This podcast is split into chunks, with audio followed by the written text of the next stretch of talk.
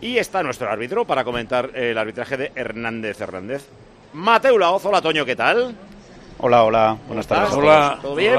¿Qué tal, crack? Bueno, podríamos estar mucho mejor, no os voy a engañar. ¿Qué ha pasado? Mm, bueno, yo creo que llevamos solo de toda la temporada una jornada tranquila y lo de ayer fue duro irse a dormir. Eh, pues mira, antes de preguntarte por Hernández Hernández, voy con lo de ayer. Eh, ¿Qué te pareció lo más, bueno, que llamativo es el final del partido? Ayer recordábamos alguna eh, situación similar. Por ejemplo, hubo un árbitro que en un Valladolid-Sevilla, por mirar el crono, pitó y estaba enganchando un jugador del Valladolid. Una volea maravillosa desde fuera del área que fue un golazo que flipas. Al Valladolid le pudo costar eso, quién sabe si el descenso. Pero fue por la tontería de mirarse el reloj en vez de estar atento al juego. Lo de ayer en un árbitro de esa experiencia, ¿le encuentras alguna explicación al, al error de Gil Manzano? A ver, es lo que es lo que preocupa, Paco, no te voy a no te voy a engañar.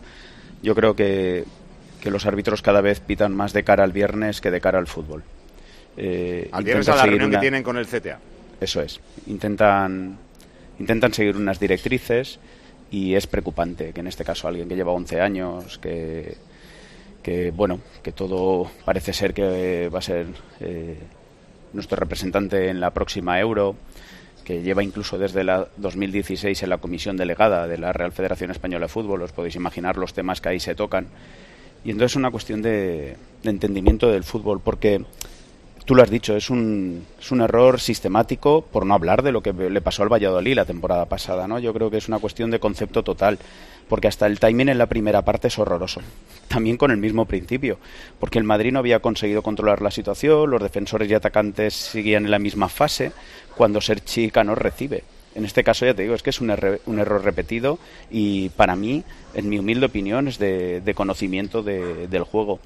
Porque si nos lo planteamos después del partido que habíamos vivido, ¿qué necesidad había de acabarlo ahí? Pensadlo, si es que no es cuestión de, no es que se hubiese pitado antes, no. Eh, eh, Lo vivimos, este mismo árbitro estuvo en, en una jugada de 37 segundos del Girona que se le anuló un gol. ¿Cómo en este caso? eh, fijaros, porque además inclusive el penalti de, de- de- señalado a Hugo Duro había ocurrido en el 90-25. Sí, o sea, hay- hay- se pierden más de dos minutos, que podía haber alargado Claro, eh, dos pero- minutos largos. Pero incluso si, si comparamos, 97, digo, eh, si comparamos el timing de la primera parte, que fueron cinco minutos de descuento por tres goles que se reanudaron rápidos por las circunstancias, y nos vamos al tiempo que se señaló en el segundo tiempo, siete.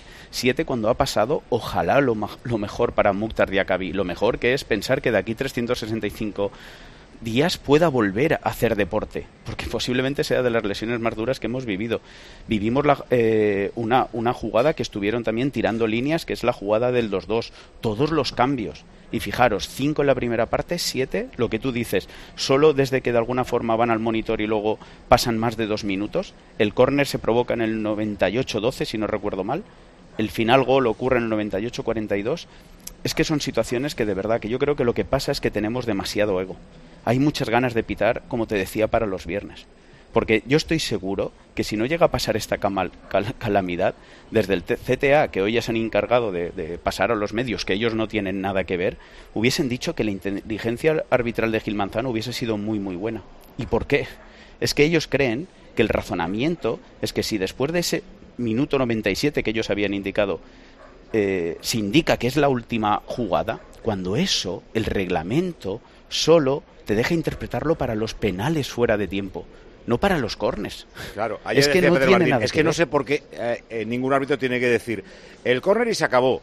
El córner se acabó Claro, cuando, claro. cuando yo diga, ¿no? No es como un penalti pitado fuera de tiempo, que es se lanza el penalti y si entra vale y si no se acabó. No hay rechace ni nada de eso, eso es verdad. Pero, eh, a, a mí ya me parece eh, un poco arriesgado decir eso, el córner y se acabó, porque claro, puede haber una segunda jugada también del equipo que está defendiendo, En- en puede haber opinión, una contra. En mi opinión es buscarse un lío más a un árbitro que ya bastantes líos tienen. Pero Pedro, no y totalmente de acuerdo co- contigo, Pedro, y, y fíjate, porque además es que son situaciones, es que estamos liando a la gente. Es que antes la interferencia del adversario ni le preocupaba. Y ahora mismo llevamos una situación que a los de campo se les complica la vida. Y ya te digo, solo por los dichosos viernes, que por favor, ¿cuándo nos vamos a dar cuenta que los viernes se habla un lenguaje muy distinto al que hablan los jugadores, los entrenadores, nosotros como medios de comunicación? Es que vamos, porque al final la conclusión, da igual que en este caso haya sido Gil Manzano, preocupa sí que es verdad su experiencia, su bagaje, que hizo una Copa América donde estuvo perfecto con su equipo arbitral, porque al final es que todo el mundo del fútbol somos víctimas de unos protocolos sin sentidos, de unas formas de liderar a un grupo, los árbitros, los deportistas, que son nefastas y con una falta de empatía increíble, con una falta de humildad increíble, con ganas de pensar de forma crítica bestiales. Es que no quieren. Y si seguimos así, llevamos advirtiéndolo muchísimo tiempo, vamos a hacer muchísimo daño al fútbol y por ende a la industria del fútbol, que hoy en día en el Producto Interior Bruto del país es súper importante da eh. igual que vayan hoy al Wanda a probar el, semiautomático para el año que viene. Por favor, vamos a hablar el ah, mismo idioma. Vamos a hablar del mismo idioma, vamos a hablar de lo que son las reglas de, de juego, de cómo, porque el arbitraje es para el fútbol, es por el fútbol. Tenemos que hablar todos el mismo lenguaje. No podemos plantearnos lo que ocurrió ayer. Mm. No puede ser. Déjame que te hable yo con mi lenguaje, que es más de la grada. Eh, cuando pita el final del partido, una vez que ha centrado Brahim, eh, ¿por qué pita? Porque, con perdón, se caga. O sea, dice, a ver si va a acabar esto en gol y tengo aquí un escandalazo. Las directrices, desde, y podéis verlo, podéis comprobar, en este caso tenemos a, Pedro, tenemos a, Miguel Aguilar, dos grandes profesionales que podrían ver cuántas situaciones en final de juego, desde el CTA se les dice a los árbitros, se les ordena que por favor que digan que es la última jugada. Y es lo que tú estás diciendo. Tú no puedes crear cajitas. El fútbol te va a sorprender. Es una práctica muy habitual. En este partido pasó en la primera parte y en la segunda parte. Sí, sí, en la primera está colgando el balón el Valencia, que luego ha acabado en nada porque acaba en las manos, me parece, de Lunin. Pero, es verdad que lo, corta según está volando el balón también. Sí, son situaciones que tú no las puedes prever y que, y que no es cierto, que, no, que tú te tienen que dejar la libertad de interpretar. Los árbitros de primera división mínimo llevan dos décadas arbitrando. Que les dejen ser ellos mismos, que les dejen aprender y hablar sobre fútbol.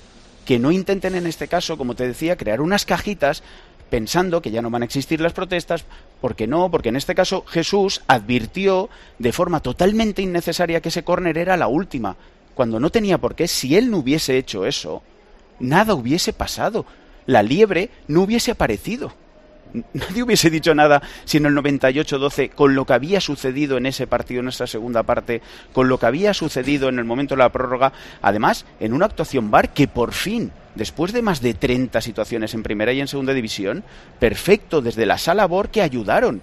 Porque esta vez hasta Pedro estará de acuerdo que dijeron, no, no, no, tú decides. Y llega un momento que incluso el propio árbitro pregunta, sí, sí, pero dime quién la toca. Y desde la sala BOR le dice, no, no, te damos otra imagen potente y mira tú quién la toca, decide tú. Sí, sobre porque al final que se había equivocado, Que yo creo que después, de, ya te digo, de más de 30, por fin hemos visto una situación de ayuda, una situación que no te condena, oye, que te da dos ángulos de, de visión, dos cámaras totalmente inversas y que tú al final decides. Quiero decir que hay, de ayer hay mucha parte positiva muy, muy buen arbitraje, pero es que esto empaña todo y lo empaña y no podemos culpar a Jesús Gil Manzana y a su equipo.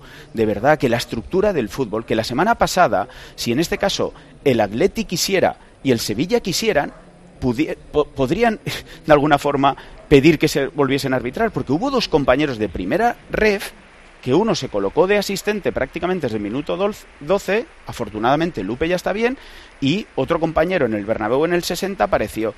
Y, esta gente, de alguna forma, no tiene la certificación FIFA para arbitrar partidos con VAR. Es que es muy grave lo que está ocurriendo. Sí, sí, que el Tribunal eh, Supremo aparezca un juez que acaba de ganar la plaza eh, y le pongan a... Bueno, eh, hoy tenemos a Hernández Hernández en el campo y del Cerro arriba. Ahora te preguntaré por ellos. Estamos en la cuenta atrás a 10 minutos. El partido va a ser un partidazo seguro. ¿Te ha gustado? Pues escucha el audio completo de Tiempo de Juego en esta misma página.